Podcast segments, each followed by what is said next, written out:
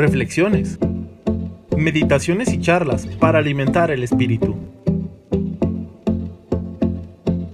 Bienvenido al podcast El Corazón de la Palabra.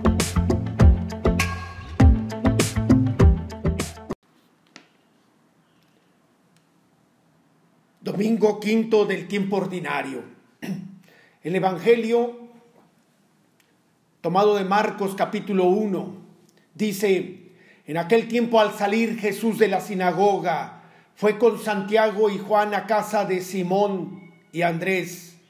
La suegra de Simón estaba en cama con fiebre y enseguida le avisaron a Jesús. Él se le acercó y tomándola de la mano la levantó. En ese momento se le quitó la fiebre y se puso a servirles. Al atardecer, cuando el sol se ponía, le llevaron a todos los enfermos y poseídos del, del demonio, y todo el pueblo se apiñó junto a la puerta.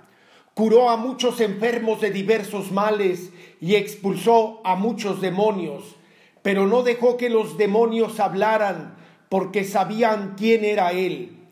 De madrugada, cuando todavía estaba muy oscuro, Jesús se levantó, salió y se fue a un lugar solitario donde se puso a orar. Simón y sus compañeros lo fueron a buscar y al encontrarlo le dijeron, todos te andan buscando. Él les dijo, vamos a los pueblos cercanos para predicar también allá el Evangelio, pues para eso he venido. Y recorrió toda Galilea predicando en las sinagogas y expulsando a los demonios. Palabra del Señor. Este pasaje evangélico está compuesto por tres pequeñas perícopas. El momento en que Jesús cura a la suegra, el momento en que Él se pone a curar a muchos enfermos y finalmente de madrugada en su momento de oración. Junto con el Evangelio del domingo pasado, el evangelista nos ha querido presentar una jornada ejemplar, empezando con la tarde a la mañana del día siguiente. Así es el día entero en la mentalidad judía. Jesús anuncia el reino y lo hace realidad a través de una serie de acciones.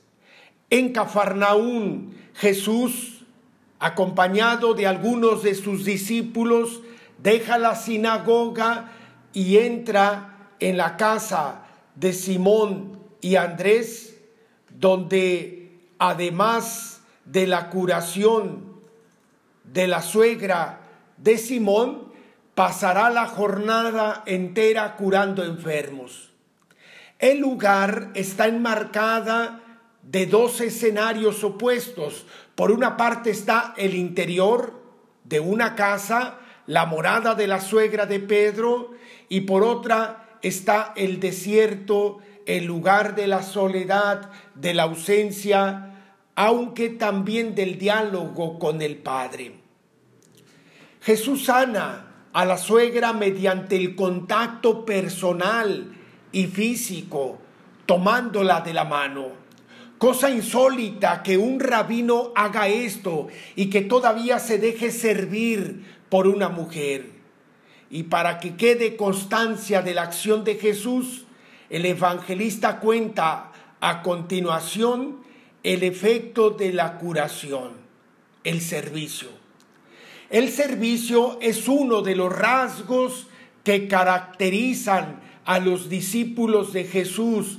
Podemos verlo en el capítulo 10 versículo 45 y siguientes, y en el capítulo 15, versículo 40 y siguiente. De modo que después de haber sido curada, la suegra de Pedro se comporta como una discípula.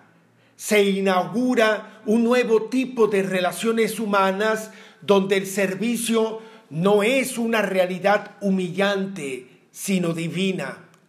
Jesús se presenta como liberador de todo mal que aflige la vida del hombre.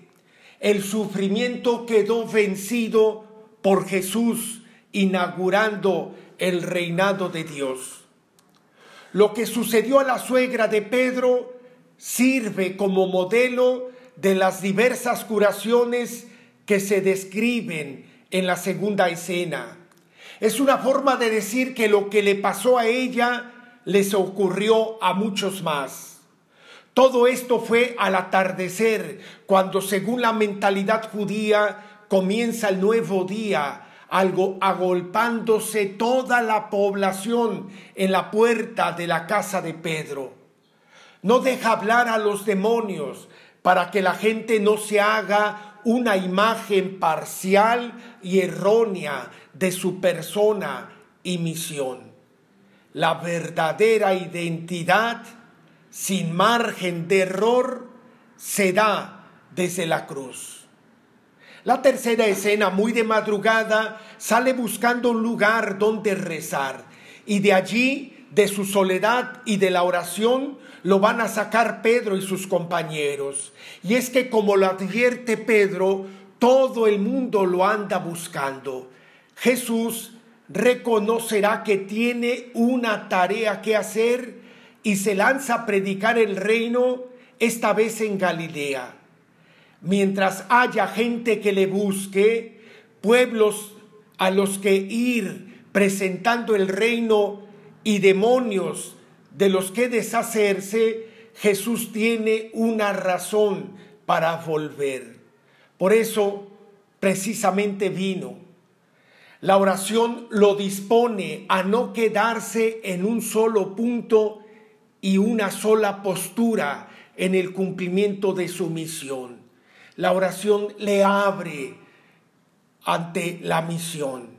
La actitud de Jesús es ir por la gente donde está, sin dejarse engañar por el espejismo del apostolado o el atarse a algunos. El Evangelio requiere un servicio itinerante, lleno de sorpresas y abierto a todos. Esto es lo que marca el destino itinerante de la actividad de Jesús.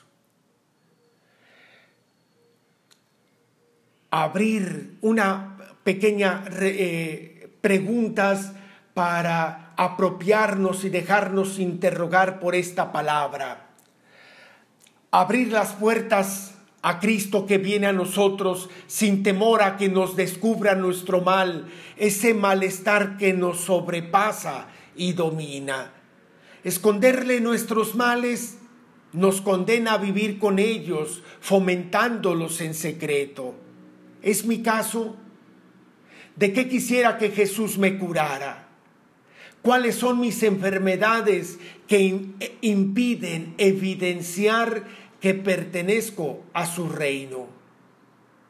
¿Por qué no encontrar un tiempo de tranquilidad para ocuparnos de Jesús y darle ocasión de que se ocupe de nuestros males? Como el mismo Jesús lo realiza, se retira después de una actividad frenética al lugar solitario para saborear su conciencia de hijo encontrándose con el Padre. Suelo retirarme a orar. La oración me mantiene en la pasión por servir a la causa del reino. Soy sensible en mi encuentro con Dios de las necesidades de mi pueblo. Oración. Señor, parece que te nos, te nos estás ocultando. Se percibe más tu ausencia que tu presencia. Tan solo escucho tu paso entre nosotros, pero no te reconozco presente. ¿Por qué te ocultas a quien te busca? Estarás gozando de la intimidad con tu Padre mientras al pueblo le aquejan tantos males. ¿Dónde estarán los discípulos que sepan dónde estás y tengan el coraje de ir a buscarte para devolverte a quien tanto te necesita? Ayúdame a ser tu discípulo que encuentre en la soledad, que te encuentre en la soledad, que me acerque con confianza, te presente a mi pueblo, te traiga al necesitado. Tú, Señor, anunciaste el reino de Dios y lo acompañaste de acciones liberadoras. Te aproximaste a todo hombre sufriente y remediaste su necesidad, no solo en el aspecto religioso. Esa buena nueva que comunicabas nacía de tu encuentro con Dios.